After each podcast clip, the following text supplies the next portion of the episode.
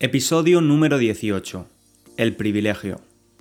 Bienvenidas y bienvenidos a un nuevo episodio de Spanish Language Coach, un podcast pensado para que los estudiantes de español de nivel intermedio puedan escuchar la lengua de Cervantes de una forma natural. Si es la primera vez que nos escuchas, te damos la bienvenida a la comunidad cada semana hablamos de un tema relacionado con la actualidad, con España, con el mundo hispano o simplemente hablamos de un tema entretenido e interesante. Porque no hay nada más motivador que aprender español con contenido que nos gusta y nos parece atractivo. Puedes leer la transcripción de todos los episodios en www.spanishlanguagecoach.com si quieres recibir los nuevos episodios cada semana, no olvides suscribirte en tu plataforma o app de podcast. Solo tienes que darle al clic al botón suscribirse. Y ahora sí, empezamos el nuevo episodio de esta semana donde hablamos del privilegio. Hace unos días fui al cine a ver Parásitos, la famosa película surcoreana que tuvo un gran éxito en los últimos premios Oscar de la Academia del Cine estadounidense. Como sabéis, Parásitos ganó el premio a la mejor película del año entre muchos otros. Aparentemente, el presidente de los Estados Unidos, Donald Trump, no está contento con la elección de una película surcoreana como ganadora. Recientemente ha afirmado que no entiende cómo ha podido ganar una película extranjera este premio, teniendo en cuenta que hay tantas buenas películas americanas. Y menos todavía considerando los problemas que tienen ambos países en relación al comercio. Independientemente de los conflictos políticos, yo le recomendaría a todo el mundo que fuera al cine a verla, porque es una gran película es un peliculón. Parásitos se define como una comedia negra de suspense. Y es cierto, durante las dos horas y doce minutos de duración, la película mantiene tu atención en todo momento. Para las personas que no hayáis visto la película y estéis planeando hacerlo, tranquilos, no voy a hacer spoilers. Y sí, en español durante los últimos años hemos empezado a usar la palabra inglesa spoiler para hacer referencia a la situación donde alguien nos cuenta demasiados detalles de una serie de televisión, película o libro.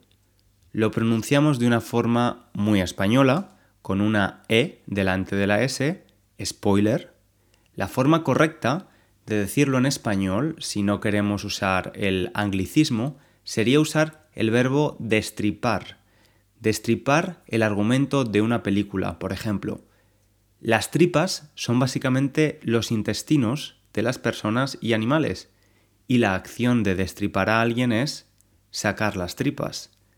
Sí, no es un verbo demasiado agradable, y quizás por eso hemos empezado a decir no me hagas spoilers de la película en lugar de no me destripes la película.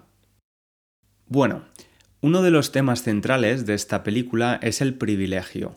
Se muestran las diferencias sustanciales de las dos familias protagonistas, una familia de clase alta y muy rica y otra de clase baja y muy pobre. En la película ambas familias interactúan y muestran diferentes perspectivas de la vida. Si soy honesto con vosotros, el término privilegio me hacía sentir algo incómodo tenía muchos sentimientos encontrados y tras ver la película todavía más. Por eso he decidido leer acerca del privilegio y hablar de ello en el episodio de esta semana. El privilegio es un concepto que cada vez está más presente en nuestras vidas. Pero, ¿a qué nos referimos exactamente? ¿Qué es el privilegio? Pues es un concepto sociológico que estudia cómo algunos grupos de personas tienen ventajas comparados con otros grupos. Por ejemplo, podemos hablar del privilegio blanco, donde el grupo personas blancas no sufre la misma discriminación racial que las personas no blancas. El término privilegio se usa especialmente en el contexto de desigualdad social, particularmente cuando hablamos de raza, género, edad, orientación sexual, discapacidad y clase social. El privilegio se presenta en forma de factores fijos, es decir, permanentes, como el color de nuestra piel, nuestro género o la familia donde hemos nacido y crecido, y también de factores variables como la edad o la belleza y el aspecto físico. Una persona joven y atractiva puede favorecerse de estas cualidades ahora, pero en ambos casos son privilegios no permanentes. Había escuchado la palabra privilegio en los últimos años, especialmente en el contexto del racismo y el privilegio blanco, o la nueva ola de feminismo y el privilegio masculino. A pesar de escucharlo de forma frecuente en medios de comunicación, nunca había pensado demasiado sobre ello. Pensaba que era cierto que yo no tenía las mismas dificultades que una mujer de mi edad o una persona no blanca en las mismas circunstancias, pero no le daba más importancia. Además, yo nací y crecí en una familia trabajadora en España. Mi familia es muy grande y mi madre tiene ocho hermanos. Tengo más de quince primos y yo fui el primero en ir a la universidad. Siempre he pensado que no he tenido demasiados privilegios porque mi familia no tenía mucho dinero. Por tanto, pensaba que las cosas que estaba consiguiendo en mi vida, como mi educación y mi desarrollo profesional, dependían principalmente de mí y de mi esfuerzo. Pensaba que me había hecho a mí mismo. Y es que recibimos este mensaje constantemente. El trabajo duro es la clave, es el modo para conseguir tus objetivos en la vida. El problema es que hay personas que no tienen la opción de trabajar duro, porque no tienen las circunstancias favorables en sus vidas para al menos intentarlo. Cuando vivía en Valencia, mi ciudad en España, estudiaba en la universidad y trabajaba en una tienda o de camarero durante varias temporadas. Al mismo tiempo, veía como muchos jóvenes de mi barrio, el área de la ciudad donde vivía, no hacían nada con sus vidas. Eran ninis. Un nini es un término relativamente nuevo y despectivo que describe a una persona que ni trabaja ni estudia. De alguna forma, tengo que reconocer que a veces miraba a estos jóvenes por encima del hombro el hombro es la parte superior de la espalda y mirar a alguien por encima del hombro es mirarlo con sentimiento de superioridad. Los miraba por encima del hombro, desde mi inexperiencia, porque no entendía cómo no hacían nada con sus vidas mientras otras personas trabajábamos y estudiábamos.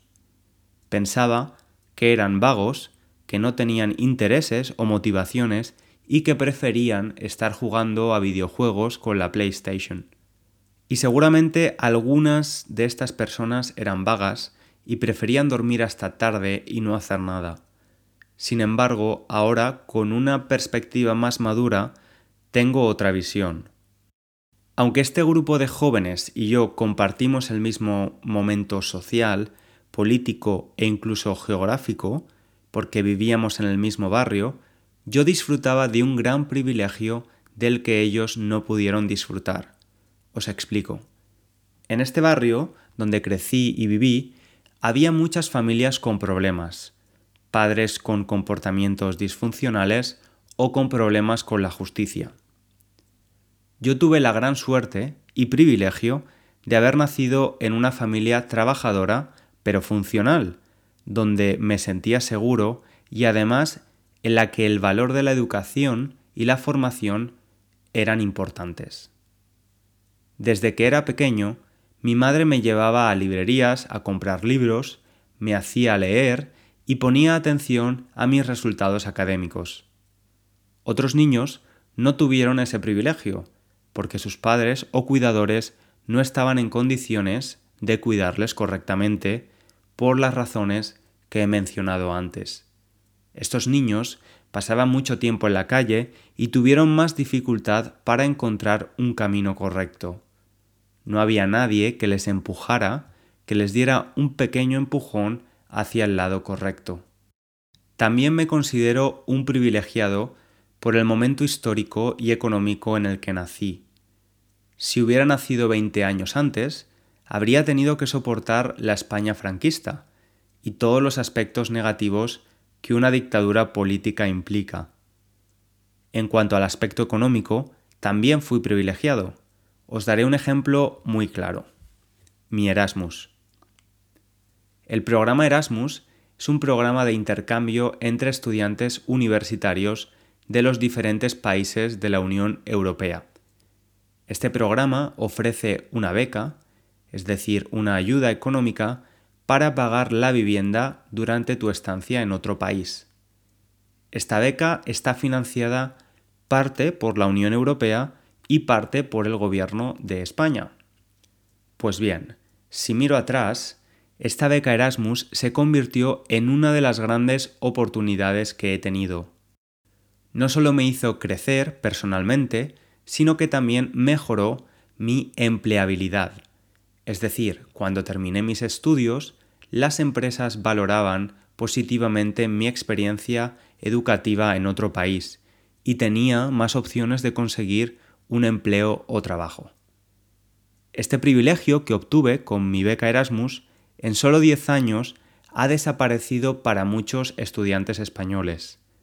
La razón es que la inversión en estas becas por parte del gobierno español se ha reducido a la mitad. Es decir, la situación de los estudiantes españoles ahora mismo es considerablemente peor que hace 10 años. Tuve el privilegio de beneficiarme de un momento económico positivo y que el gobierno me ayudara. Esto no significa que las nuevas generaciones no puedan conseguir las mismas cosas, pero es evidente que desde el punto de vista económico es más complicado para ellas. Entonces, la pregunta ahora es, ¿tengo que sentirme mal por los privilegios que he disfrutado a lo largo de mi vida? ¿Debo sentirme mal o sentir vergüenza por los privilegios que tengo ahora o tendré en el futuro? En mi opinión, la respuesta es no. No somos malas personas por tener privilegios que otros no tienen, entre otras cosas porque hablo de privilegios no elegidos. No deberíamos sentirnos mal por los privilegios que hemos adquirido a lo largo de nuestra vida. No creo que los multimillonarios deban sentirse mal por tener mucho dinero en sus cuentas bancarias, ya que en la mayoría de países existe un sistema de impuestos progresivo y los que más dinero tienen más contribuyen a la sociedad económicamente lo que ayuda a los menos privilegiados. Sentirse mal o avergonzarse de nuestros privilegios nos lleva a la inacción, a no hacer nada. Sin embargo, reconocerlos nos puede ayudar a ver el mundo con otra perspectiva y entender que hay personas más y menos privilegiadas que nosotros. Entender que la justicia es un concepto subjetivo y nunca vamos a llegar a una situación ideal donde todo el mundo disfrute de todos los privilegios. Sin embargo, aceptando y reconociendo el privilegio, podremos buscar formas de alcanzar sociedades más justas. De la misma forma que sentirse mal por el privilegio nos lleva a la inacción, negar nuestro privilegio también lo hace. La negación del privilegio es peligrosa, pensar que todo lo que hemos conseguido es gracias a nuestro trabajo, esfuerzo y dedicación es considerar solamente una parte de la historia. Negar el privilegio también nos lleva a la inacción y por tanto no haremos nada para evitar que esos privilegios sigan apareciendo en la vida de futuras generaciones. También quiero dejar claro que el privilegio no impide poder trabajar duro e incluso ser reconocido por nuestros méritos. Alguien puede tener muchos privilegios, como haber nacido en un país democrático y ser multimillonario. Esos privilegios no impiden a la persona ser reconocida por su trabajo y su esfuerzo. De hecho, desde mi punto de vista, uno de los puntos negativos de analizar el privilegio es que puede hacernos caer en el victimismo si no tenemos los mismos privilegios que otras personas. Pensar que no debemos intentar algo porque otros tienen más recursos que nosotros es caer en el victimismo y de nuevo caer en la falta de acción. Como hablamos en el episodio número 5 de este podcast, la constancia muchas veces es clave en el camino para conseguir lo que queremos. Decíamos, por ejemplo, que el talento innato puede ser un privilegio, pero no sirve de nada si no se cultiva. Y la constancia y el esfuerzo en muchos casos ganan al talento. Los privilegios siempre han existido existen y existirán. Y aunque la situación no es perfecta, creo que podemos ser optimistas. Creo que la diferencia es que ahora estamos hablando de ello, hay más conversaciones sobre el tema y eso ayuda a crear más oportunidades para personas que en otros momentos de la historia han estado siempre excluidas del sistema. Esto es simplemente mi opinión personal. Os animo a escribir en los comentarios del episodio vuestras opiniones también, me encantaría conocerlas. Y espero que este episodio te haya gustado. Si es así, te pido que lo recomiendes y compartas con tus amigos o compañeros de clase si ellos también estudian español y crees que pueden encontrarlo interesante y motivador. Como decimos en español, compartir es vivir, es nuestra versión de sharing is caring. Muchas gracias y hasta la semana que viene. Un abrazo grande.